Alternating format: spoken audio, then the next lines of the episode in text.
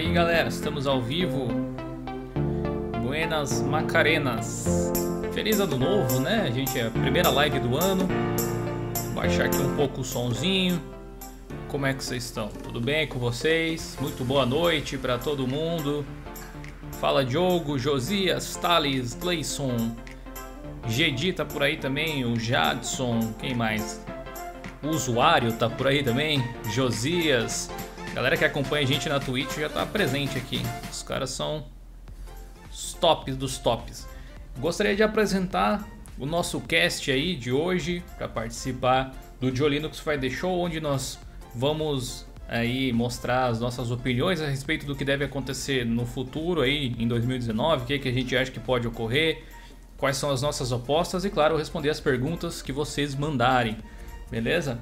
Eu gostaria de cumprimentar mais uma vez o meu amigo Renato do canal FastOS. Tudo bem, Renato? E aí, gurizada, beleza? Beleza. Nosso outro convidado de hoje também é o Bruno do canal Uninerds. Tudo beleza aí, Bruno? Tudo bem, Jonathan? E aí, vamos lá. Tudo beleza. Ricardo, cara do TI, o editor do Diolinux também, o nosso moderador de chat aí do, da, da Twitch, do YouTube. Fala, Ricardo, tudo certo? Tudo certo, Dio. E aí, meus queridos e queridonas? Tudo tranks? Vamos Beleza. aí tentar prever mais alguma coisa. Aí, você é o, a mãe de Ná, o pai de Ná aí das nossas lives, né, velho? E por último, deixei aqui o Henrique do Sistemático, que também está sempre participando, mas por um motivo especial, gostaria de apresentá-lo como o novo editor do blog de Linux. Seja bem-vindo à equipe também, Henrique, aí agora oficialmente. É o sistemático na área, já deixa o like aí, compartilha e indica com a galera aí sistematicamente. Boa, agora a gente está em três editores lá no blog, com certeza muito mais conteúdo para vocês aí. Acesse aí www.diolinux.com.br caso você não conheça. Afinal de contas, uhum. o blog é mais antigo que o canal até, né? Mas muita gente conheceu o Diolinux por causa do canal. Já estão com as bolas Só dando pequeno spoiler, tem uma matéria super bacana lá para quem é editor de vídeo e usa ah, é. Ubuntu. Não, Só até, até, lá, vou, até vou dar uma lida nas manchetes principais. Aí eu vi que o pessoal dizendo que já lustrou as bolas. Que bom. que bom, porque a gente vai brincar de adivinhar.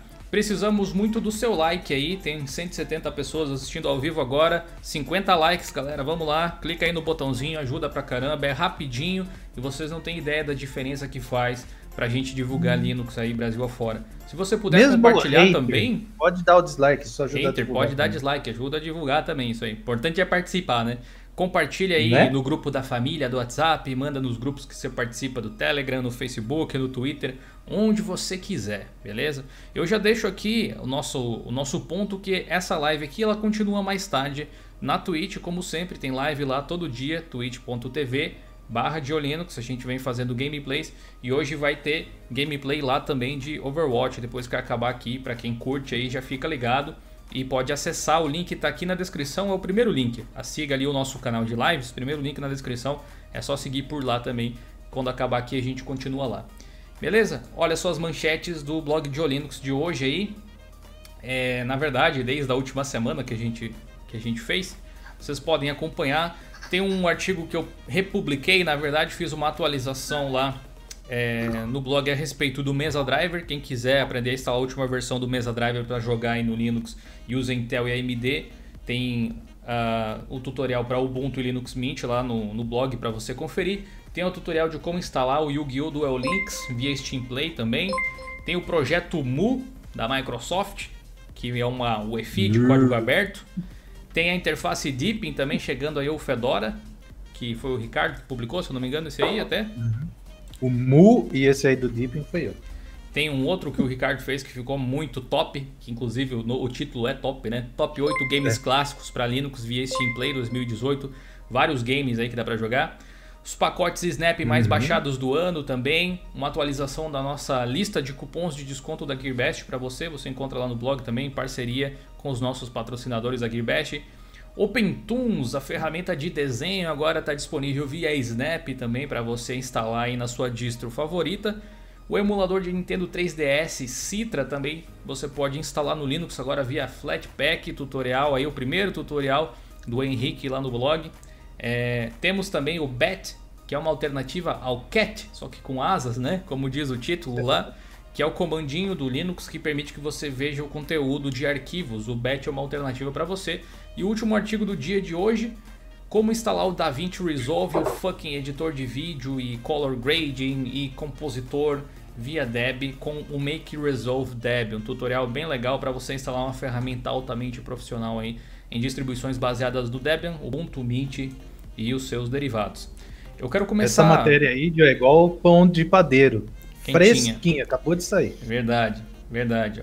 Opa, galera, 250 pessoas assistindo, bora clicar no like aí, tem 100 likes, vamos ajudar aí, pessoal, rapidão. Subir, minha galera. Eu quero começar a live já lendo algumas perguntas aqui, antes da gente falar sobre as nossas premonições, porque foi legal, né? Teve um vídeo que eu fiz no finalzinho do ano passado, é tão estranho falar isso, mas no finalzinho É. do ano passado eu fiz um vídeo sobre as nossas previsões do início de 2018, vendo se a gente tinha 2019. acertado alguma coisa. Não, de 2018, as previsões de 2018. Ah, tá, tá.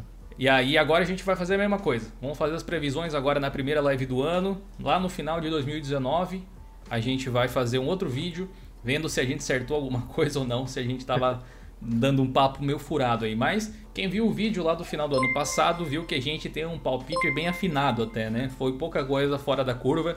Acho que a coisa mais fora da curva, mas aí ninguém esperava, foi o Steam Play, né, galera? É. Muito provavelmente.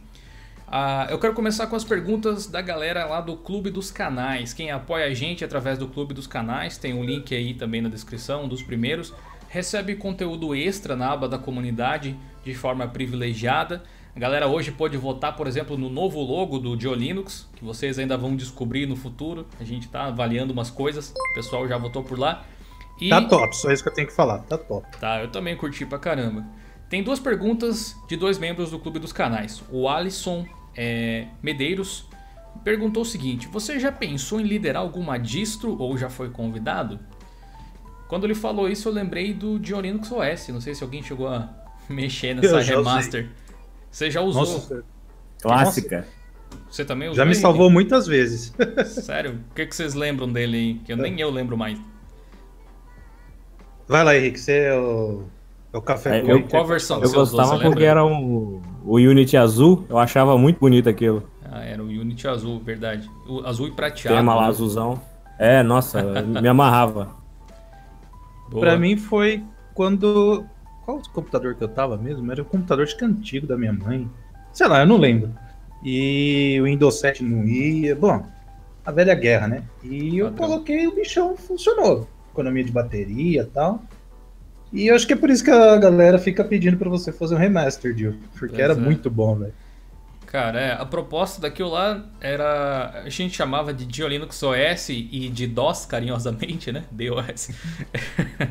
pra, porque ele era uma remaster do Ubuntu que basicamente deixava ele do jeito que eu gostava de usar. Eu tirava programas que eu não usava, customizava para performance do jeito que eu fazia no meu sistema, incluía programas que eu gostava mais, tipo fazia uma substituição, mudava o tema e tal, aquele lance bem de remasterização mesmo. E aí disponibilizei pra galera utilizar. Eu acho que se alguém pesquisar deve achar ainda, mas é um Ubuntu LTS. Acho que no site deve ter, Dio. 12, o 1204 LTS, eu acho. É. Alguma coisa assim. Não recomendo usar, tá? Só tô dizendo que existe. Se alguém tiver curiosidade de baixar pra ver como era, tranquilo. Mas eu acho que com o tempo de, de experiência, eu acabei vendo o quanto é pesado o trampo Nossa, de, de se fazer uma boa. distro, né, cara? Não é tão simples assim, não é tão fácil. É algo que eu dou, dou o braço a torcer e digo, olha, quem faz realmente tá de parabéns, cara. Tipo, o pessoal do, do Zero aí, por exemplo, os caras são muito guerreiros, tem muito detalhe pra cuidar. E a gente, no momento, não tem equipe pra isso. Não tem como eu é, produzir um sistema, não tem como a nossa equipe produzir um sistema. Ia ser a equipe só pra isso e ainda faltar gente, provavelmente. Ah, pra Ah, se liderar me alguma pagasse distro- muito, muito bem quem quisesse, nossa. eu falo, Dio, deixa comigo, só fala o que quer que eu vou tocando. Cara, velho. eu acho que a questão não é nem dinheiro. Se alguém chegar e disser assim, tá aqui ó, 100 mil reais pra você fazer um, um Diolinux OS novo, obviamente Nossa. que eu ia tentar fazer, né? Mas ah, a questão é que não ia sair com a qualidade que eu espero. Sabe? Eu- Né? eu- hoje você vê o quanto por trás de uma distro como o Ubuntu, Fedora, o Manjaro, tem um trabalho desgramado da galera ali trabalhando. E não, nunca me convidaram para ser líder de nenhum projeto, até porque quantas vezes chegaram para você e disseram: "Ô, oh, vem chefiar a gente aqui". Não, né? Não é uma coisa que acontece muito, né? Então, definitivamente não. É, mas quem sabe o futuro, né? Nunca, nunca diga dessa água não bebereis, porque pode vir uma né? onda e você tomar um caldo ainda. Vai saber. Opa. A outra pergunta foi do Luan Alves. E ele perguntou algo curioso que bastante gente às vezes pensa, vendo especialmente as lives na Twitch, lá o pessoal que não conhece o canal, não entende Linux, chega assim, mas ué, tá rodando esse jogo no, no Linux como? né? Lembra que eu falei pra você, Dio? Pois é. Bota Overwatch, se tiver jogável tudo mais, você vai ver a galera. Pô. E tava, tá mais do que jogável, né? O Luan perguntou o seguinte: Dio, você sente falta de utilizar o Windows? Falta não, cara. Falta não. Até estendo essa pergunta aos membros aqui da mesa, porque eu não sinto falta de utilizar o Windows, não tenho o Windows instalado no meu computador de produção, tenho instalado uma outra máquina aí, mas que realmente faz muito tempo que, que eu não mexo nele. Aquelas atualizações que bugaram todo o Windows 10 aí nos últimos tempos, eu nem cheguei a fazer porque eu não liguei o computador. Então, tá intacto ainda, tá rodando lá de boa. Mas. Fora uh... que teve mais, né? Eu tava vendo, teve mais bug essa semana. Acho que eu falei um para você, acho que saiu mais Sim, um. Saiu bug. no Olhar Digital, né? Eu até tava zoando eles no Twitter lá. É. é... Mas assim, eu, não, eu, eu tenho certos softwares que eu gostaria de dizer assim, pô, gostaria de rodar no Linux, na verdade. Não é que eu sinto falta do Windows, é que eu gostaria que alguns softwares de Windows rodassem no Linux. Eu não queria usar o Windows para poder acessar ele, entendeu? Tipo Fortnite, por exemplo, ou PUBG. Uhum que só depende daquele desgraça do Battle Y deles criarem vergonha e compatibilizarem com o Steam Play. É o único impedimento, porque o jogo em si já roda. Um é, é, é, um, é um Real, né? Acho que é a engine do Fortnite. É, e já funcionaria de boa, né? Mas então são coisas assim. Sabe o que eu acho que, que é? Assim. É só eles fazer algo, sei lá, o que precisa lá. Porque, por exemplo, o Ark, ele é de Survivor e tal, tem o Battle Y. Uhum. E tem para Linux.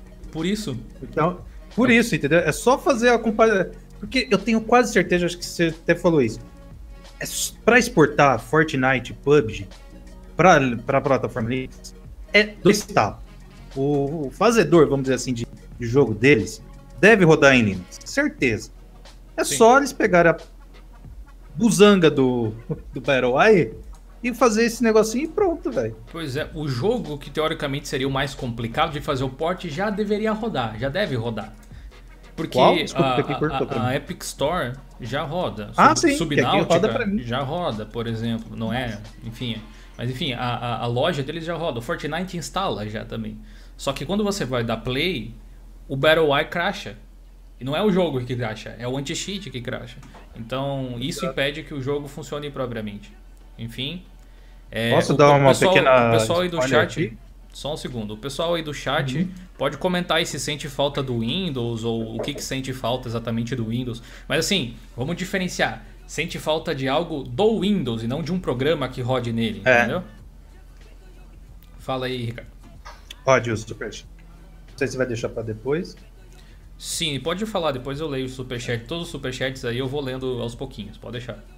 É, não, só uma pequena bombinha de um teste que eu fiz hoje à tarde. É, consegui rodar o, ba o, Battlefield 3, até o Renato ficou me perguntando, no modo single player via Origins. Isso mesmo, minha galerinha. Do mal, Origins funciona via Lutris no Linux. Então. Ah, sim. Joguei, se eles não mudarem nada. nesses dias também na live lá. Então, então o o script lá do pessoal lá do Lutris deu uma atualizada, eu vi que é de um mês atrás. Já tá com o DXK. Então, eu joguei hoje por uns 20 minutinhos só para ver. E assim, bateu entre 60 e 70 FPS lindamente sem. Beleza. No Ultra. Beleza. No Ultra. Eu, eu coloquei no médio, ele subiu um pouquinho para 90, então que você, você tiver algum jogo aí na Origin. Do N4, Oi? eu vi que você falou do N4 também lá no grupo, que o Resident Evil 5 tá funcionando nele agora. É, pelo que eu vi lá no Game on Linux, né? Então, dá os créditos aqui para eles. E também dentro do NHQ. Pelo que eu li meio rapidinho que eu tava vindo aqui pra live. É... Resident Evil 5 já vai estar tá funcionando. Eu preciso me controlar e não comprar mais jogo. Porque eu, como eu te falei, foi quase mais de 100 conto em jogo. Não que você tá jogando comprei... Linux, mas que, que palhaçada, tô, tô, né?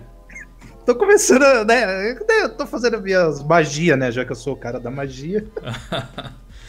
eu peguei Resident Evil Revelation 1 e 2. Ah, massa. Então eu tô só fazendo um, uns negocinhos aí, mas rodar está rodando, então. É...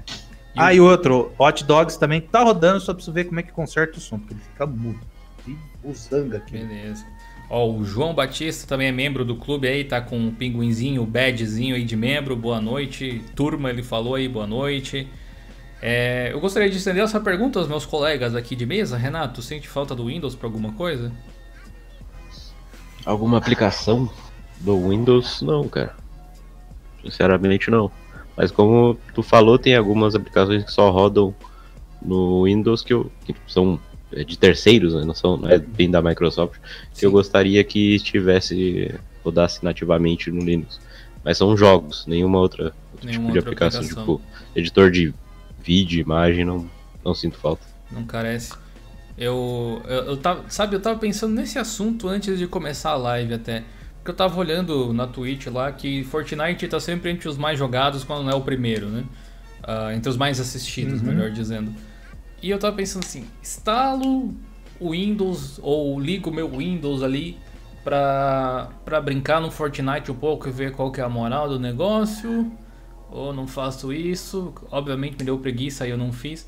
Mas daí eu fiquei refletindo aquela coisa assim de é, vale a pena eu mudar o sistema só para jogar Fortnite, por exemplo? Porque eu não uso o computador só para isso, sabe? Então eu acho que o Fortnite não é motivo suficiente para eu deixar de usar Linux. Muita gente vê o Fortnite como motivo para usar o Windows, né? Nesse caso, ou Mac, não sei se ele tem para Mac, mas enfim, vê motivo para usar um outro sistema. Eu não vejo ele como motivo suficiente para deixar de utilizar é, Linux, mas se ele tivesse para Linux, eu daria uma chance para jogar um pouco, afinal ele é gratuito até. Então seria um motivo, acho que interessante. E eu gostaria de ver o Fortnite compatível aí com Linux em 2019. Eu não sei se é uma previsão assim baseada em uma previsão baseada em achismo basicamente, mas se o BattleY entrar e funcionar e mais anti-cheats forem compatibilizados com o Steam Play, o que provavelmente é uma tendência, afinal a maior parte dos games que não rodam hoje tem algum impeditivo nesse, desse tipo, desse naipe aí. A gente vai ver muito mais jogos multiplayers online rodando no Linux esse ano. O que, que vocês acham? Cara, a lista whitelist da, do Proton é para aumentar mais. A Feral não tá parando de, de, fazer porte. Tá vindo aí o Shadow of the Tomb Raider. É, qual outro que ela falou? Dirt. Dirt 4, né? Sim. É.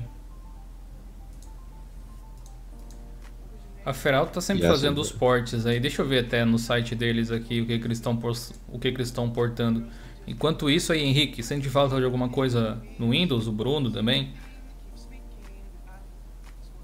Ah, eu acho que é mais ou menos aí como o Fast falou, pode ser uma aplicação ou outra de terceiro, mas a aplicação de Windows mesmo já deve ter o quê? Seis, seis anos que eu migrei totalmente. Uhum. Então não. Eu meio que substituí tudo que.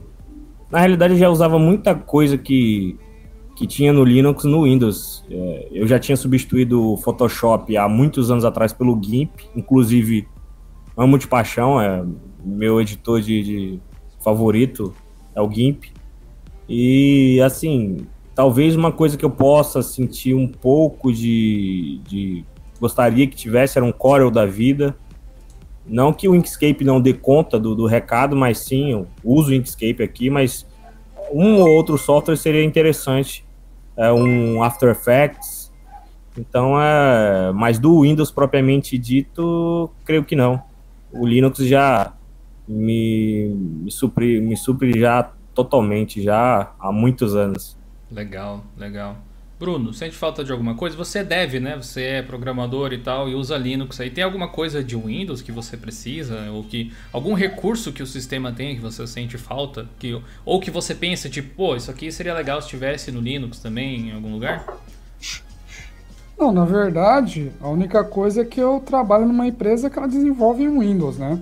Mas eu mesmo, meu dia a dia, não preciso dele pra nada. Essa que é a verdade. Rasgando português.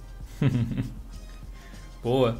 Quero aproveitar então ler os superchats aqui. O Alexandre Demiati mandou 10 no superchat. Muito obrigado, Alexandre. Tá apoiando aí o canal. Valeu mesmo. Ele diz o seguinte. Gil, o software de reiniciamento de mouse, teclado fonte e cooler que são da Corsair só funciona no Windows. Eu uso Ubuntu, mas sem recurso dos dispositivos. Como eu poderia cobrar a Corsair? Certamente você tem o, o, o software, o software não, né? A, como é que eu posso dizer? Tipo a cartilhazinha, o documentozinho de garantia, onde tem contato. Você pode cobrar eles via a, o 0800, que deve ter lá. Você pode mandar e-mails para eles. Você pode uh, mandar no Twitter. E digo mais, cara, se você fizer isso pelo Twitter, marque a gente lá no Twitter, arroba blog de Olino, que a gente vai fazer um gritedo também, junto com você, tá? É, e, e, é isso aí, galera. A gente tem que começar a se colocar um pouco mais nesse tipo de debate, nesse tipo de discussão, porque às vezes as empresas não acordam para esse tipo de detalhe. E uma outra Sim. coisa que você pode fazer, muitas vezes, é dizer: olha, eu deixei de comprar o seu produto porque você não dá suporte a Linux. Vou na concorrência que dá suporte. Entendeu? Porque a, hoje, até mesmo a Razer, que é fechada, você tem lá um Open Razer da vida que ainda contorna a situação. O próprio Renato mostrou no canal dele como funciona. Também tem um vídeo aqui no canal sobre mouse e periférico Razer. E a Corsair tem excelentes produtos, mas tem esse gapzinho mesmo, né, específico. Então, a Razer também tem, tem drivers open source, né? não oficial da, da Corsair, aliás. Isso aí. Do, da mesma forma que a Razer. Unam-se, né? Tipo o, o Capitão Planeta lá, assim. Vamos, vamos junto conversar, vamos junto uh, debater amigavelmente com as empresas, mostrar o ponto de vista, mostrar que existe um público, assim. E eu falo muito da Twitch aqui, não é à toa, não é só porque eu quero que vocês assistam a gente lá. Eu quero isso também. Mas eu descobri lá um lugar muito, muito legal para levar Linux para pessoas que não fazem parte da nossa bolhazinha aqui, entende? Que não fazem parte é, desse universo, sabe? Muita gente que tá puta da cara com alguma coisa, com Windows, ou que quer uma alternativa diferente, ou que é criativo, sabe? Que é um sistema diferenciado. E a gente precisa do apoio de vocês lá. Então participem das lives diárias, ajudem a compartilhar lá, porque vai fazer bastante diferença. A gente pode ser um dos primeiros canais, uma das primeiras comunidades, a L2G, a ter relevância no cenário de jogos dentro da Twitch, que é uma plataforma muito popular entre streamers de games, usando exclusivamente Linux para produzir o canal. Isso é uma coisa, uma conquista nossa, uma conquista muito legal, que é o próprio canal aqui no YouTube, né? Quero agradecer o pessoal aí que está dando like, 180 likes já, 300 pessoas assistindo. Clica aí no gostei se você ainda não clicou, que ajuda bastante a gente aqui. Lendo rapidão aqui um outro super chat, eu acho que eu já tirei a dúvida do Alexandre. Se você entrar uhum. nessa, Alexandre, marque a gente que a gente te ajuda, tá? Rafael. Eita, cara. Rafael da hora. Aí que foi, foi punk, velho. Rafael da hora mandou 5 reais no super chat uh, e disse o seguinte. É, aliás, muito obrigado, né, Rafa? Valeu aí pelos 5 reais. Não estou conseguindo desinstalar nenhum app no Mint 19.1. Já tentei diversas formas. Alguma dica? Sim, Rafa. É, provavelmente, se você não consegue remover ou instalar algum pacote, deve ter algum pacote quebrado.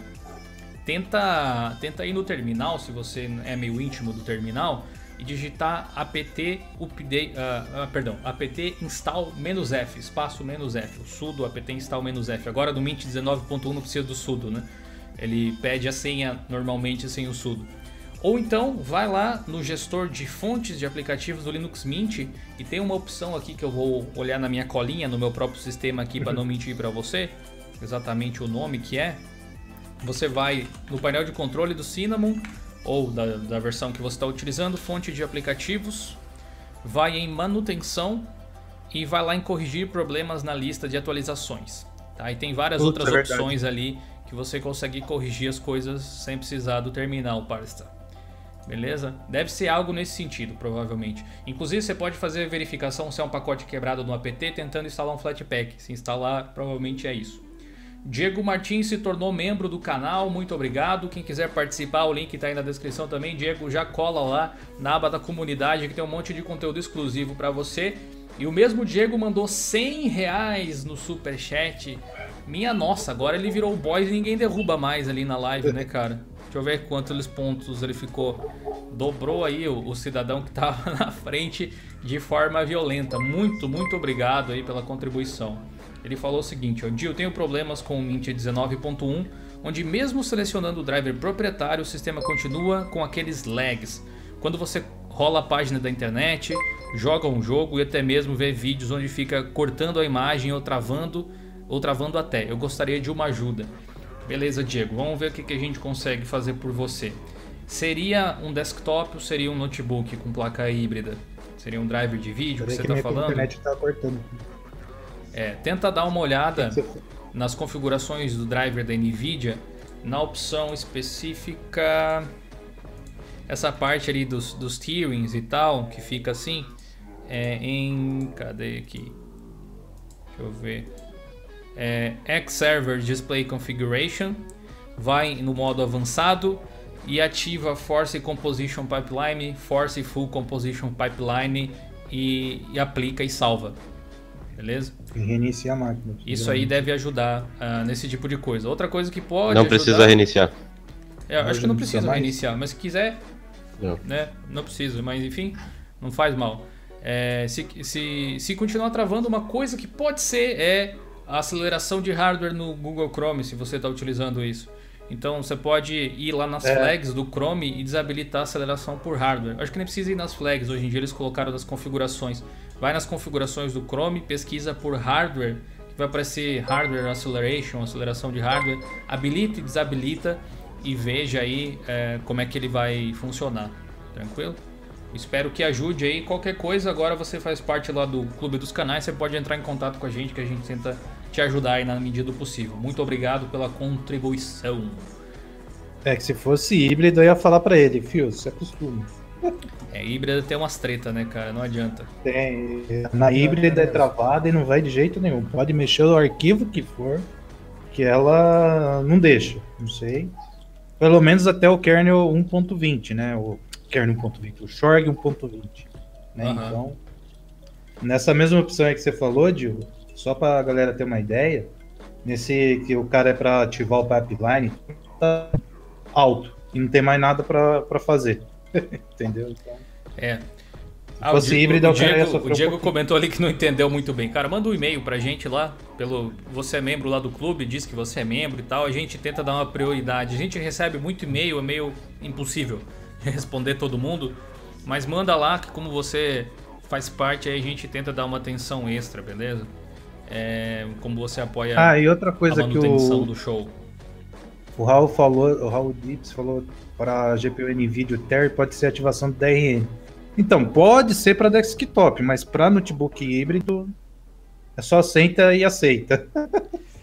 É, tem, tem, dá para tentar também instalar a versão mais recente do driver de vídeo, né? Ele disse que instalou o driver proprietário, mas a gente não sabe qual. Também tem é. isso, né? Enfim, esse tipo de manutenção, é, o bom seria dizer assim, ó, senta aqui do meu lado, vamos analisar isso aqui junto, porque pela internet é meio complicado. Vitor Silva disse que entrou no padrinho do Diolinux no começo de dezembro, como faz para receber o convite no grupo do Telegram. Vitor, muito obrigado em primeiro lugar por ter entrado lá no padrinho. Quem quiser apoiar a gente por lá, faz parte do grupo VIP do Telegram, tem sorteios mensais também.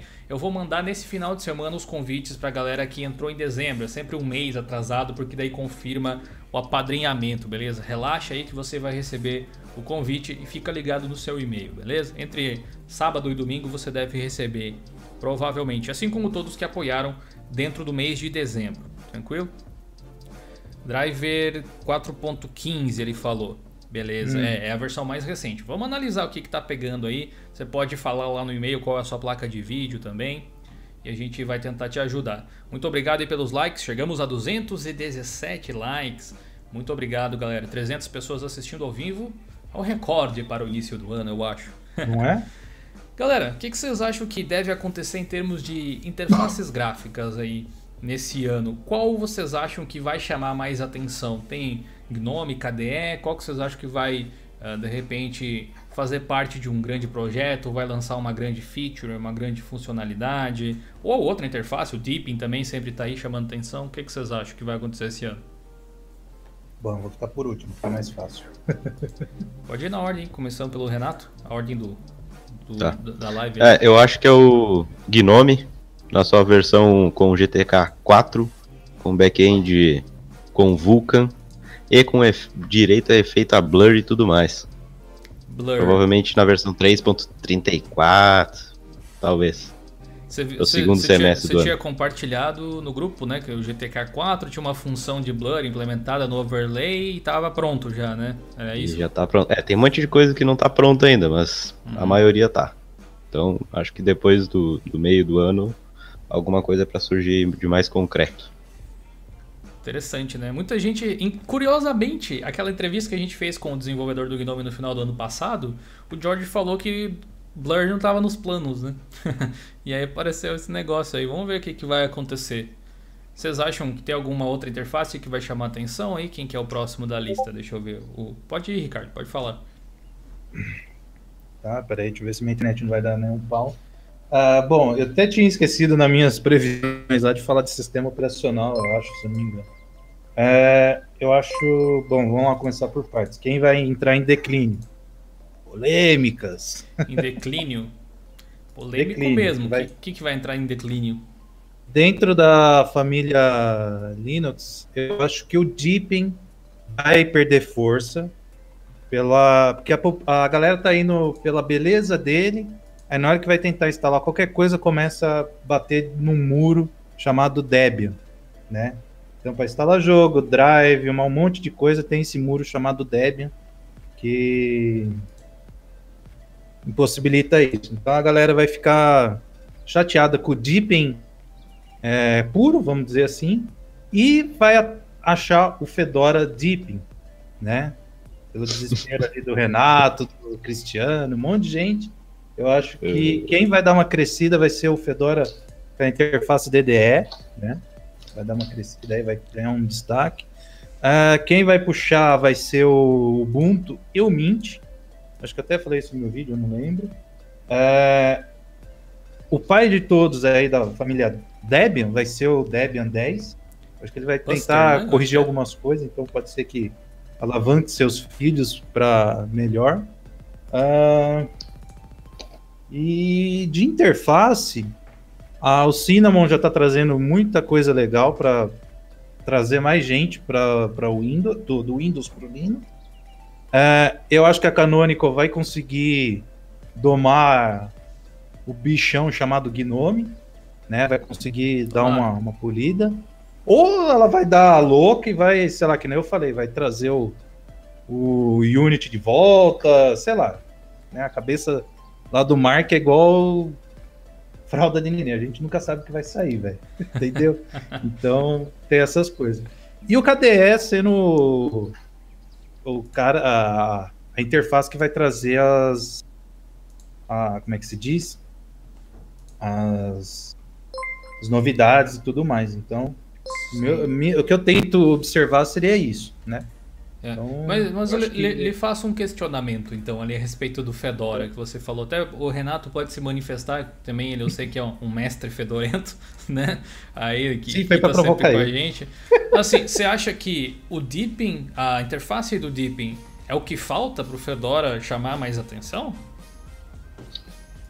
Ah, tu diz pra iniciantes? É, você acha que é, é tipo tão crucial assim? Com certeza é um atrativo, sem dúvida.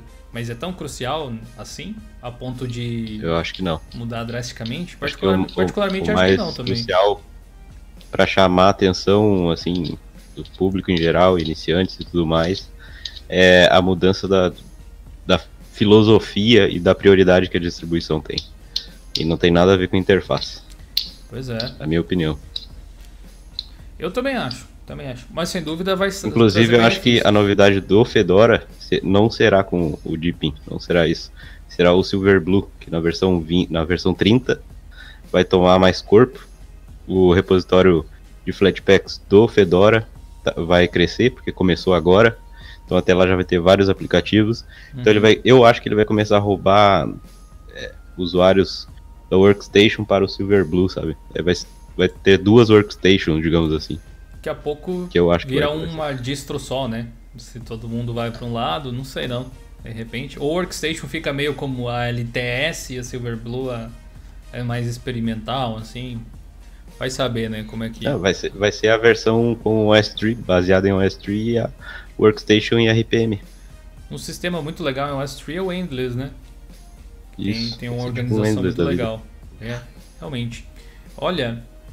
Ô, eu- tio, rapidinho, só deixa eu dar um aviso aqui pro Sim, chat. Fala aí. Chat, sem colocar muito caps lock, essas coisas, tá? Que eu vou estar excluindo mesmo. Então, se for falar tipo NVIDIA, Shorg, XFCE, tudo bem. Escrever tudo em caps lock, só se você for muito, muito com problema de visão, tá? se não for esse caso, É. né? E avisar a gente antes, Moderador vai tá sendo é enérgico. O moderador é um enérgico. pouquinho só. O moderador não gosta dessas coisas. É, cara, assim, a- a- aquela aposta segura que se você tivesse em vamos casar cinquentão aqui pra ver quem acerta no final do ano é dizer assim, o Ubuntu vai chamar atenção, tá? Esse é fora, sempre chama. Não tem nem graça. Sempre chama atenção os lançamentos, a mídia, a imprensa cobre, a gente cobre também, muita gente usa ao redor do mundo. E vamos ver o que, que vai chegar, na verdade, o Ubuntu, o que, que eles vão transformar a, a distro, né? Mas seria muito interessante ver, falando em Deepin, um, um Ubuntu Deepin, né? Alguma versão, uma flavor oficial, talvez. Isso faria muita gente, eu acho, ah, dar uma nova chance aí pro Ubuntu, quem saiu por causa do Gnome.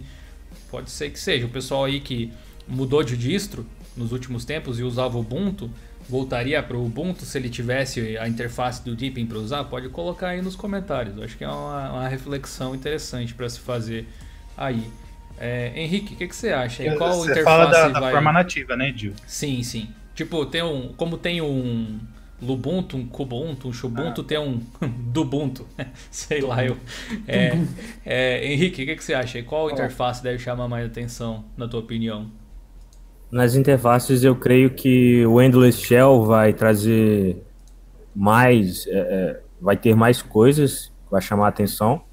Também acredito, eu estava até conversando com o Renato em off, é, de, uma, de um flavor do, com DDE, né, com a interface do Deep no Ubuntu, só que eu acredito que nesse ano de 2019 vai ser algo mais ou menos como a primeira flavor do Bud Desktop. Ela era algo extraoficial lá na época do 1604 e depois, se eu não me engano, a partir do 1710 ela foi adotada pela, pela Canonical. Eu acho que isso também vai acontecer com, com o Ubuntu, né?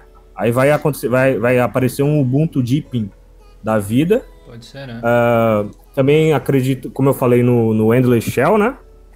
Aposto Do Ubuntu, bastante. será? Oi? Um do Ubuntu, será? Um Dubuntu. Eu acho que eu acho que ele vai pegar o nome de Ubuntu Deepin. Mais ou menos existe já o Ubuntu Bud. É, eu acho que vai ser mais ou menos por essa daí. Se fosse o E Bud, eu ia também ser aposto- Bubuntu, né? É, Eu, eu aposto eu aposto muito também na, na interface do da Google, do Chrome OS. Creio que vai acontecer alguma coisa aí, quem sabe a Google vem se tornando mais mainstream no, no quesito Linux, né? É algo mais restrito a Chromebook. Quem sabe se torne algo mais é, mais assim como outras interfaces que a gente conhece. Ah, deixa eu ver mais aqui. E eu torço também pela questão do, do Gnome e tudo mais. É, inclusive essa funcionalidade de Blur já tem um tempo já que a galera tá, tava fazendo certos testes e tudo mais. Mas eu ainda tenho aquele meu pezinho atrás. Eu acho que o Mark vai pirar o cabeção, vai chutar o pau da barraca e vai acabar voltando pro Unity 8. Eu, o Mark ele é bem, ele é, Olha, Copião. tá aí o tipo de coisa ele é bem que eu- doido assim. Tá aí o tipo de coisa que eu gostaria de acreditar, mas que eu acho muito improvável. É, bem provável. Vamos, vamos. Como o, o, o Ricardo tem um poder aí absoluto da a visão além do alcance, eu vou, vou tentar tentar sugar um pouquinho dessa energia aqui e chutar, dar um, um golpe de, de, de pura sorte.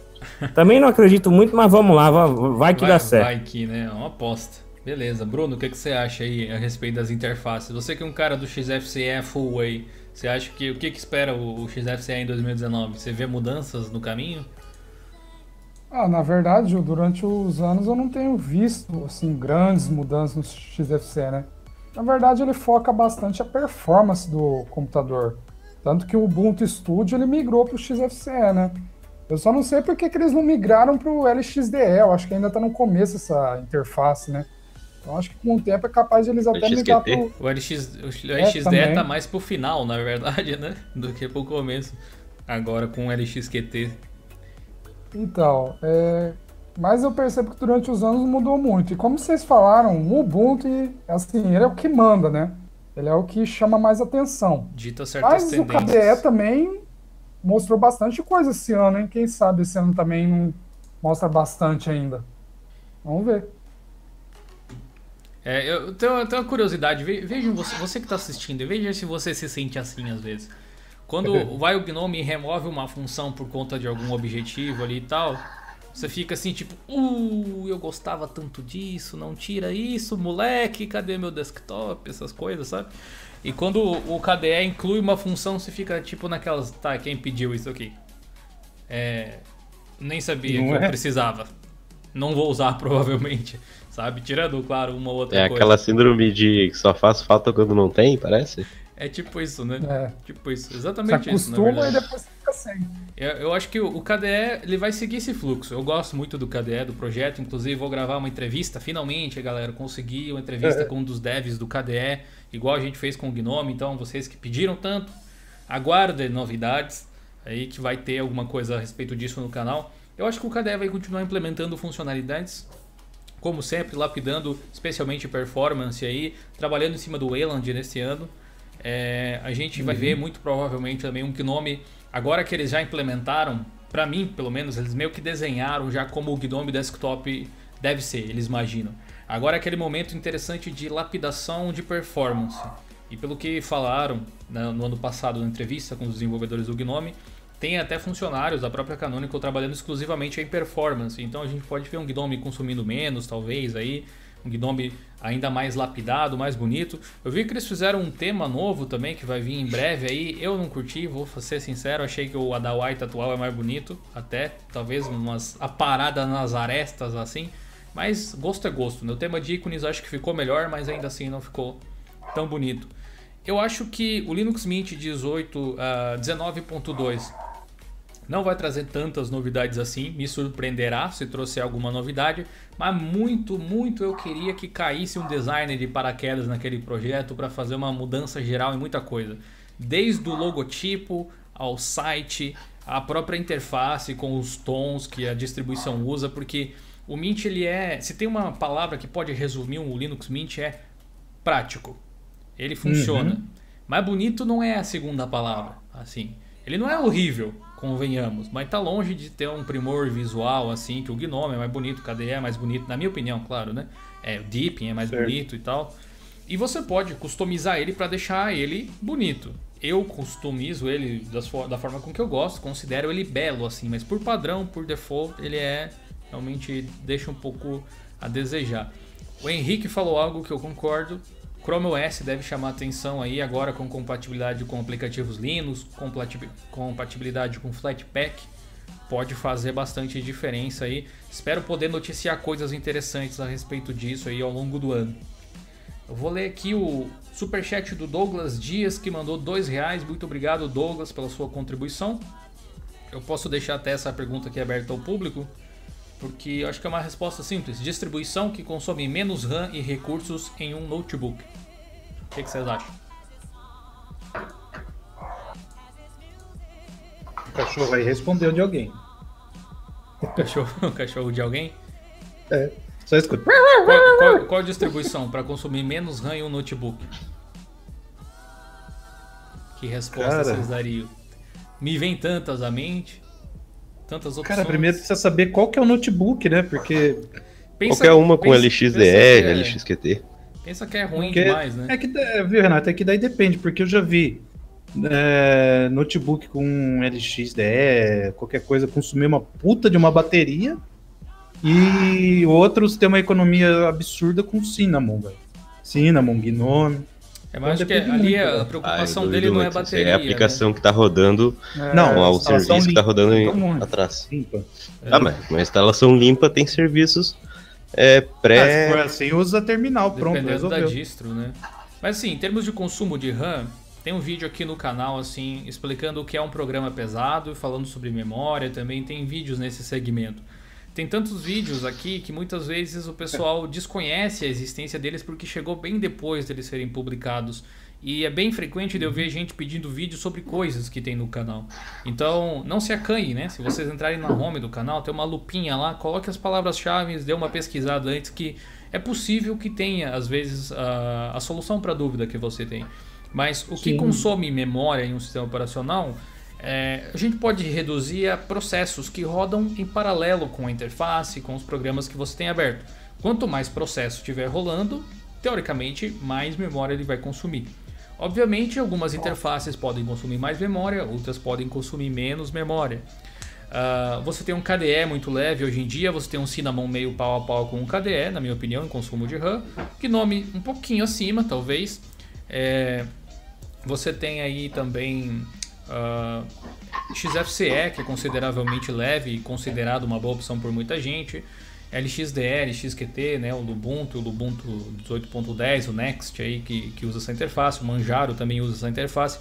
A questão é, a distro é meio difícil de recomendar. Se você quer colocar algo que você vai instalar somente as coisas que você precisa, nenhum processo a mais, assim, nenhum programa a mais, e você quer reduzir ao máximo o consumo de, de memória, procure uma interface que você considere boa para sua produtividade, que isso é importante também, e que seja leve, uhum. Mate, XFCE, LXDE, mas até mesmo um KDE, um Cinnamon, e vai estourando um pouco até um Gnome, aí depende do seu computador, bem configurado, pode consumir menos RAM. Se você instala um Arch Linux e só coloca os pacotes que você quer, provavelmente vai ter menos coisa em paralelo, um Ubuntu Minimal, um Debian Net Install, sabe? Vai um pouco da experiência. Então, eu diria que primeiro você escolhe a interface que você gosta e então você escolhe a distro que oferece a interface que você gosta. Ou então faz o caminho contrário. Se tem uma distro preferida, use uma interface leve das flavors que ela oferece. Você gosta do XFCE, pode ser um Fedora XFCE, pode ser um Manjaro XFCE, pode ser um Xubuntu, né, que é o Ubuntu XFCE, pode ser o Linux Mint XFCE. Enfim, a interface que faz bastante diferença nesse tipo de coisa, beleza? Vocês podem ir procurando aí, pegando perguntas pra gente responder, pessoal, aí no chat. Tem uma. Aí, as, não sei se é... munições sobre outras coisas. Vão falar ou já, já falaram? Peraí, que eu separei. Tem umas sim, sim, cinco perguntinhas aqui. Pra, pra não deixar batido. Peraí, vai vai pegando pegar. elas aí enquanto a gente vê, analisa já aí o futuro. Aqui. Lustrou, lustrando as bolas de cristal aí. Renato, o que Bom, mais tem... que você vê no futuro aí? 2019. Cara, Adobe ou Microsoft vai portar alguma coisa para o Linux e vai distribuir via Snap. Acho que 2019 é o ano para isso acontecer. O ano do Ainda Snap. mais que a próxima, próxima versão do Snapd tá vindo com uma correção que fazia tempo, é a correção que mais pediam, que é o problema de inicialização dos snaps que estava demorando. Verdade, tá bem mais é, rápido. É, é, o momento, é o momento certo. Deixa eu até ver. Qual era a versão do Snapd, você lembra? Que dava isso? Essa, é, 2,36 ponto alguma coisa. Nice. É, realmente tinha esse problema, né? Tinha aquele uhum. problema antigamente, que depois eles resolveram também, que você clicava no aplicativo uh, Snap para instalar, quando ele estava finalizando a instalação, congelava o ambiente gráfico e depois descongelava. Nossa, Lembra? que inferno que era isso uns bugs aí sendo arrumados, mas realmente cada vez mais você vê mais softwares famosos, empresas é, grandes, fazendo versões dos aplicativos em Snap. O, o que reforça aquela ideia que a gente falou uma outra live atrás, que tinha a, a, o formato Snap parecia ser mais empresarial, assim, comercial, e o Flatpak a comunidade estava meio que adotando, né? Passou essa impressão mesmo. É, bom, vamos lá as perguntinhas. Vamos lá. Perguntinhas da rodada. Eu preciso de uma vinheta. Verdade. É... Desculpa aí quem perguntou, eu não consegui pegar o nome, porque estava correndo no chat. É... A criatura falou: sou estudante de engenharia. Ó, gente, eu tô falando assim porque é meu jeito carinhoso de, de fazer, tá bom? Então não se sintam. Não, não seja carinhoso é... demais também. Né? A criatura perguntou o seguinte: Sou estudante de engenharia mecânica e tive imensas dificuldades com softwares de engenharias disponíveis para Linux em geral. O próprio FreeCAD funciona melhor no Windows do que no Linux. Uh, não sei, eu não trabalho com engenharia, não sei se alguém já trabalhou. Mas tem um que é o Draft. Como é que é, Dil? Draft Site. Draft Side, muita gente gosta dele, né, em relação ao FreeCAD. É, se você tem essa dúvida, vá no Comunidade Fedora Brasil e procura pelo Cristiano, que ele mexe no FreeCAD e ele manja para um baralho isso daí, tá bom? Então, é, ele trabalhou lá numa empresa que faz isso, tá? Então, ele tem muito mais propriedade do que isso, tá bom? Então, e também eu vou recomendar um vídeo que eu vou largar aí no chat da minha entrevista isso. com o Diego Moita do canal Maquete Eletrônica. Putz, verdade. Esse Ele fala sobre também. vários softwares relacionados à engenharia civil também, né? No caso, e maquete eletrônica, obviamente, né? Sim. É, e que envolvem softwares desse tipo. Então vale a pena dar uma olhada aí. Se os caras que são Ultra Pro lá conseguem trabalhar, provavelmente quem está estudando também vai conseguir trabalhar. Já que os Exato. formatos uh, são compatíveis, né? Eita, Zia. É, também não lembro, então a criatura falou assim. É, lembrando que 2019 é o ano do lançamento do Debian 10 Buster. Acho que é assim. Evento sempre muito importante, já que o Debian é o pai da maioria das distros. O que vocês esperam de novidades? Espero que eles atualizem os pacotes antigos. Pelo menos para a versão mais estável e nova. Tem, não é precisa é ser todos, espero. né? Mas alguns pacotes são cruciais, né, cara? Drive de vídeo. Especialmente. Mano, é, tem a maioria aí que já conhece a, é. a reza. Nem, né? nem, precisa ser a versão mais atualizada, assim, porque às vezes. É, 390. Tipo, tipo assim, pega, pega o kernel 4.15 e o 4.18, por exemplo. Exato. Uh, o 4.18 é mais atualizado, pelo número você deduz isso. Mas Sim. a diferença de desempenho entre gráficos, por exemplo, do 4.15 para o 4.18 não é tanta assim. O problema é ficar muito atrás, sabe? Lá no 4.12 de repente. Porque quando sai uma versão do kernel Linux, nem sempre vai ser aquele super upgrade de performance ou algo super Exato. diferente. Há muito tempo que não é assim. É uma coisa um pouco mais gradual. Então, ah, vai extrair um meio FPS a mais aqui, vai ficar mais rápido para carregar um shader ali, mas. É, não enfim, vai fazer tanta diferença. O, proble o problema é quando você quer usar o sistema para desempenho, para performance, para jogar, no caso do Deepin lá, e ele não uhum. oferece nem o kernel nem um driver recente. E para você instalar um driver adequado, mais recente da NVIDIA, por exemplo, lá, você tem que apelar para um método não muito ortodoxo que vai definitivamente contra os princípios do próprio Deepin, que é ser super fácil. Exato. Então, é... E pode deixar ele bastante instável também, né? Como é que é? O backdoors? Não, como é que é, Renato? O nome do port doors? Backport. Backport. Backport, isso. É, não, não tá falando é. nem do backport necessariamente. Você pode tentar instalar pelo SH lá da, da NVIDIA, ah, que tem é. que desligar o X, daí. Nossa senhora. Aí. Aí vamos fazer um curso, ah, galera. Ou então tu pode. Ou então tu pode usar o Debian experimental. Também. Também. Aí tu vai ter pacotes mais atuais. Pois é. Mas como, Bom, a... como, como o Deepin não é tem os, coisa, os, né? pacotes né? do Debian é todos tipo iguais, release, né? tem muito update. De cada vez. Fala aí, Renato. O é. Debian é, experimental é tipo um rolling release, tipo um Fedora Rawhide, sabe? Ah, tem tá. muitos updates e tá sempre ali no. Todo dia tem update, sempre nos últimos pacotes. O próximo dos últimos pacotes lançados.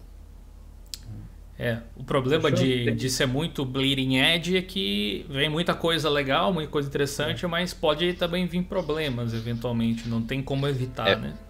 É porque vem muita coisa, né? Pra saber gerenciar essa muita coisa é que é problema. Às vezes não tem uma comunidade de desenvolvedores suficiente para cuidar, é. curar todos esses updates. Né? updates né? Até por isso não é à toa que o nome do negócio é experimental. Né? Então, use Sim. por sua conta e risco e experimente se quiser. É, mais uma perguntinha, Dil. Vamos ver se a gente consegue matá-las por enquanto. É, outro ser aí, que eu esqueci de pegar o nome, é, falou se a gente conhece algum pro, um programa para flashear Android, que acho que é tipo mudar. Flashar? Né? É flashear, ah, essas coisas aí. Enviar. Eu não conheço. Vocês saberem de algum Mas aí, pode o... dar dica aí pro Sim, o pessoal. O ADB, né? Do Android Studio. Boa. ADB, Flash e tal, Home. Você usa, você usa no terminal do Windows, isso e usa no terminal do Linux, os comandos são iguais. Mas aí depende do celular, é, eu acho bom. também, né? Cada um de repente tem uma forma. Celular é meio complicado Sim. de dizer faz assim, porque eles são, em alguns casos, crianças bem, mimadas. Bem individualistas, né? Então tem que observar é. a ROM, tem que observar o método. É, eu lembro que tinha o J Odin para Né? celulares da Samsung, que era o Odin só que em Java. Não sei se ainda funciona. Mas faz É, um tempo, para falar a verdade, que eu não faço esse tipo de flash. Toda vez que eu precisei fazer, eu usei o, o ADB. Próxima É, bom, questão. Eu vou deixar uma que é polêmica e uma outra que eu não sei se a pessoa ainda tá aí. Ah, não sei se é ele ou ela que tá com um ilho, não sei das quantas. É, acho que era sobre o Mint, né? Perguntando se tinha, se precisava de muita memória RAM. Ah, só falou que o PC vem com o Windows 7 e é bem básico, um processador 1,70. Eu acho que deve ser gigahertz. É bem básico. Bom, se ainda estiver aí na live, tenta descrever um pouco melhor, mas tentando usar meus poderes né, de adivinhação, é, eu creio que o Mint XFCE ou o MAT possa rodar aí nessa sua máquina. Vai ser mais. é, informação fica difícil. É. E agora para polêmica. Calma, calma, calma aí, tem, um- uma observação a fazer. de- Segura aí. Segura! Para, para, para! para, para, para. Cara, é, tem, uma noção que a galera que vende Windows, por exemplo, às vezes tem, que você pode perder essa noção sem problema nenhum. Qual é ela? Você não tem uma única chance. Você não gasta para testar. A versão padrão do Mint que o Ricardo falou ali é a Cinnamon, nem, não é a XFCE nem a MAT. Elas são as secundárias e terciárias. Baixa a Cinnamon, testa. Se não funcionar, você testa outra. É de grátis, é de graça. É, não paga Fa- nada. faz a brincadeira aí. Se você não gostar do Mint, testa outra distro, é de graça.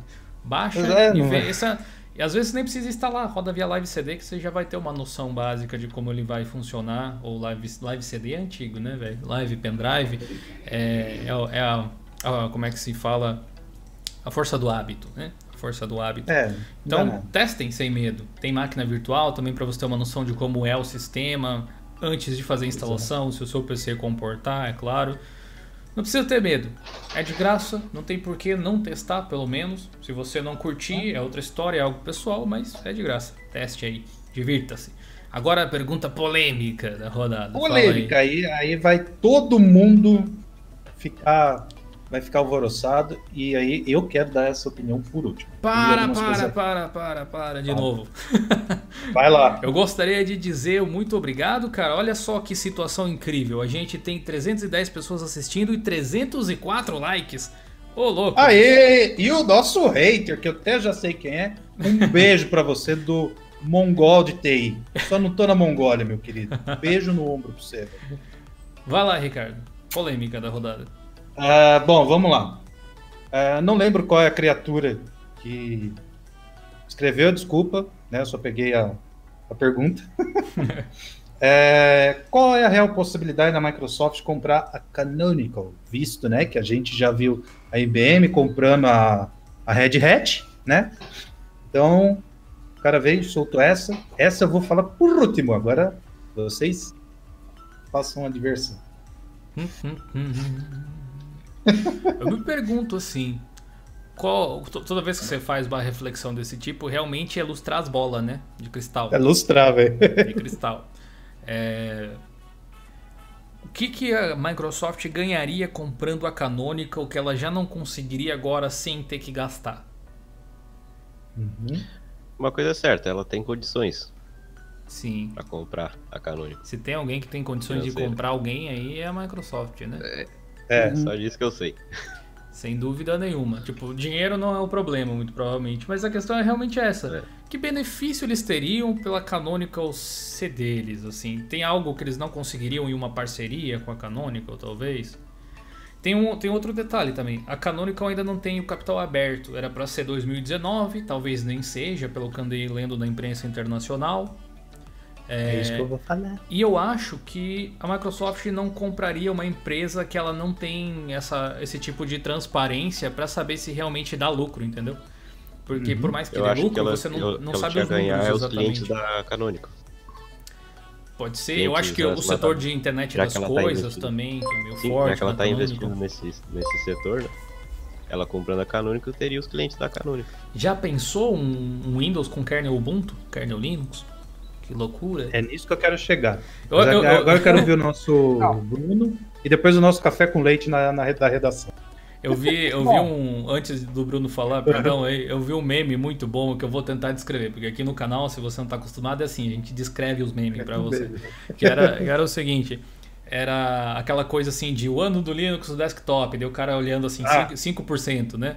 E daí Ah, vi. aparecia o Windows, é, sei lá, 90%. Daí 2023, digamos. Três. Microsoft anuncia Windows com kernel Linux, daí muda né, o negócio do mercado Exato. assim, 95% Linux. Aí o cara olha Aí assim tá lá lado, BSD. tipo assim, não, ano do BSD no desktop, agora sim, porque a gente gosta de torcer por minorias, né?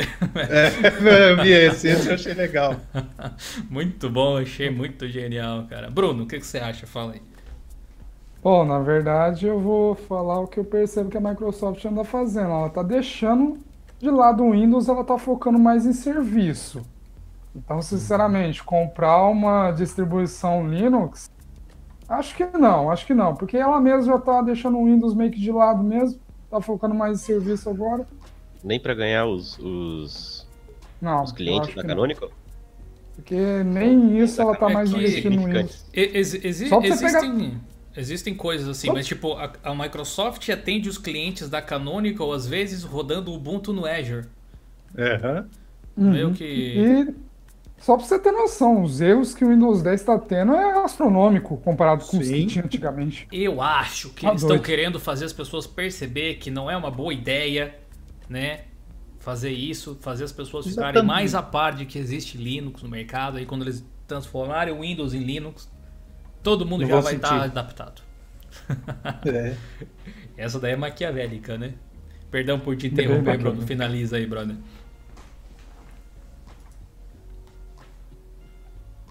Bruno? Não, pode falar, já terminei. Não, agora é o Henrique. Tá Finalizou? quietinho, tá. Sistematicamente, qual a sua opinião, Henrique? Olha, eu vou. O Ricardo falou que ele acha que a Microsoft tem possibilidades aí de comprar Canonical. Eu já chuto na Google. Nesse lance aí da Google acordar com os Chromebooks, ela pode é, se beneficiar dessa fama que infelizmente a Canonical Mark lá tá deixando, tá moscando, né? Dessa fama de Ubuntu nos desktops, a Google pode aproveitar isso aí tudo, além do, do IoT e tudo mais. Mas eu acredito que ela pode se beneficiar disso e fazer uso. Quem sabe colocar o Linux é, no páreo ali, ali, algo mais comercial junto a- a- ao Windows, né? É o que a gente sempre fala, o marketing que o Linux carece. Quem sabe a Google, com todo esse dinheiro que ela tem, não Vindo do possa... pior inimigo. É, entendeu? E, e meio que seria uma luta. Se você prestar atenção, já existe entre, en- entre Google e o Windows. Então seria uma forma dela, Versus Apple também. entendeu? Dela pegar e, e, e também tem a Apple também na a Apple aí nessa, nessa brincadeira toda. Eu acredito que a Google tem uma, uma grande chance, sim, mas tipo não seria o Ubuntu que a gente conhece. Ela poderia, sei lá, manter a base, mas pegar o a interface dela e usar ali e, e fazer um Chromebook agora, não só no Chromebook, mas é, no modo Windows de ser, né? Que vem instalado em, em computadores A e tudo não- mais. Cara, o, o, Chrome, o Chrome OS é uma viagem hoje em dia. Mas, tipo, uma viagem de ácido pesada, assim. Porque. Não que a seja imagem ruim. da. Como é que é? Da Glória Maria na montanha Não, russa, não velho. que seja ruim nem nada, que o, o pessoal falando do Chrome Ubuntu, acho que ia ser Crubuntu. Mas é, é tipo uma viagem pesada porque é um sistema baseado em Linux, ou melhor, especificamente baseado no Gentoo modificado, Aham. vai vendo, que roda um servidor gráfico, que não é um servidor gráfico, que não é nem o Wayland nem o Shog, que é um próprio, que é o Freon, acho que é o nome dele, não lembro. Uma interface própria, que parece um navegador, roda aplicativo de Android, Flatpak e .deb, por algum motivo. É, Uma um- mistura, é, né? um, é um Frankenstein praticamente, assim. Uhum. Se a Google realmente comprar um Ubuntu, como o Henrique fala aí, certamente você vai. Ele vai ser. São projetos que vão ser, eu acho que, merdidos, assim, de certa forma. O Ubuntu deve continuar forte nos servidores, como ele é, provavelmente, para Google. A Google já usa eles. Mas eu não sei se todo mundo tá querendo a Canonical, não. A gente às vezes tá superestimando os caras lá, porque eles não têm capital aberto, a gente não sabe quanto dá lucro. Eu acho que nenhuma gigante ia comprar uma empresa sem saber direito o que tá fazendo. Comprar no escuro, né? É, pode ser que É, esteja bom, errado, vamos lá. mas tá registrado aí, pelo menos. Bom, o que eu comecei a ler, eu, vamos ver se vou conseguir fazer a linha aqui, né? Pra não ficar tão ácido também. Bom, teve um cara da ZDNet, falou que ele, ele é que nem eu, sabe? Tá, acha algumas coisas ali que pode acontecer e acontece. De um Linux Windows, ou Windows Linux, né? Linux ou Windows, né? É muito lindo. Já mesmo. que a Microsoft. Hã? É muito lindo o negócio mesmo. Windows, né? é, porque ele fez, um monte de gente aqui no chat está falando, a, a Microsoft está deixando, por exemplo, Windows e Office está deixando de ser um produto offline e está virando um serviço online, né? Tanto que no meu vídeo de previsão eu, eu falo que o Edge pode estar vindo para Linux, seria um marco na, na em TI, né? E eu também falei que pode ser que o, o Office viria para Linux. Porque se ela vê que um produto funciona, por que não colocar outro? Né? Então, é, tem essa, essa vertente. Agora, sobre a Microsoft comprar a Canonical. Eu acho que ninguém vai querer comprar a Canonical. Primeiro, pelo que vocês já falaram, não tem mercado aberto. Né? Então, e mesmo que for a mercado aberto, o Mark, acho que foi até você, Diogo, que falou, que ele não quer perder o poder, certo? Então, Uhum. acho muito difícil alguém seduzir ele ao ponto de largar o osso do poder. Então, já começa por aí. E pelo que eu tava lendo um pouquinho, esse negócio de ele abrir mercado e tal, vai começar nesse ano um processo de avaliação, certo? Só que ele não deu prazo de quanto isso vai ser, se vai ser três meses, seis meses, um ano, né? Então, sei lá, pode ser que ele já tenha esse estudo, só deu uma um de Brayson no no repórter em Deu- todo deu mundo, ele já tem isso, e sei lá, daqui três meses ele ele lança as ações e a Canônico explode, entendeu? Então, é, aí sim, se ele tiver o as IPO, que acho que fala lá nos Estados Unidos, lançadas e verem que a Canônico lucra absurdos, não sei o que tem, eu tô só fazendo uma metalinguagem, tá, gente? Não tô falando que isso é real. É, aí sim pode vir uma Apple, pode vir uma Google, uma Microsoft, quem mais for para querer comprar, né? Então, pegando o perfil do Mark, eu acho muito difícil ele largar o osso tão fácil assim.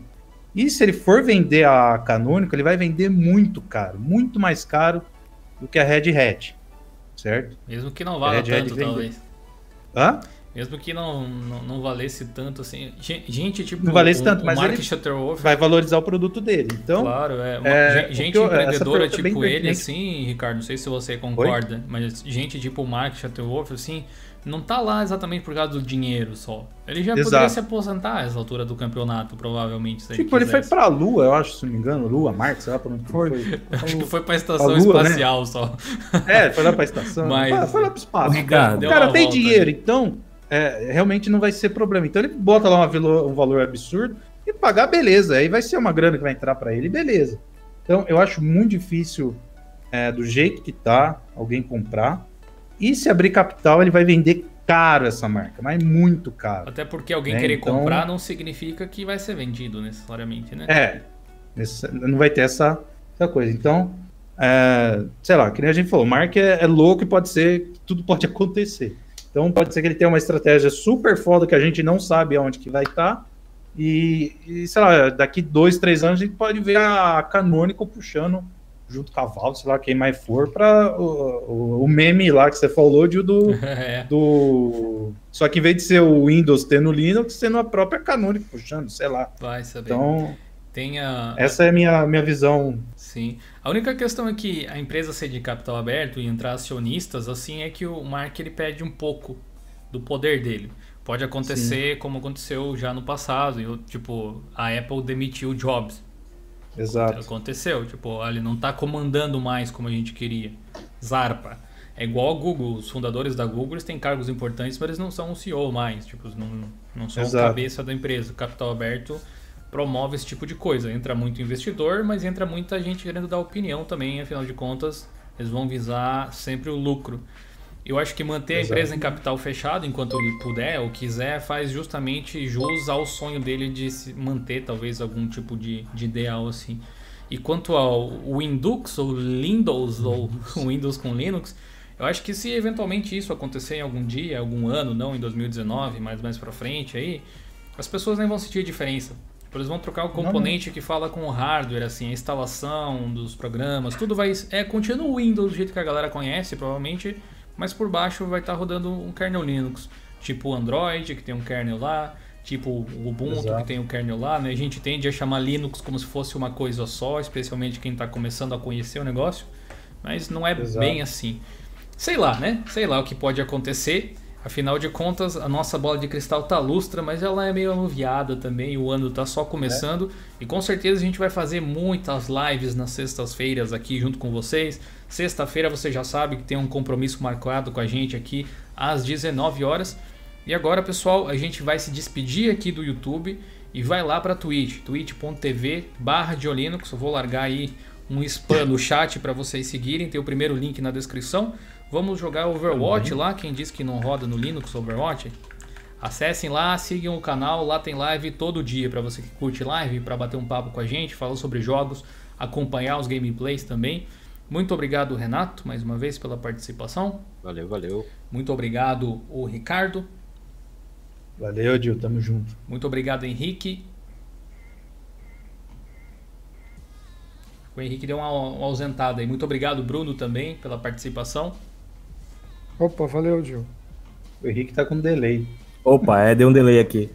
Beleza, muito obrigado pela participação de todo mundo. E a gente continua essa farra aqui na Twitch. Acessem ali, sigam o canal. Vai dar aquele intervalinho básico de pausa aqui, copinho d'água para começar a live lá. Vocês podem aguardar lá no chat que já vai começar lá na Twitch, beleza, galera?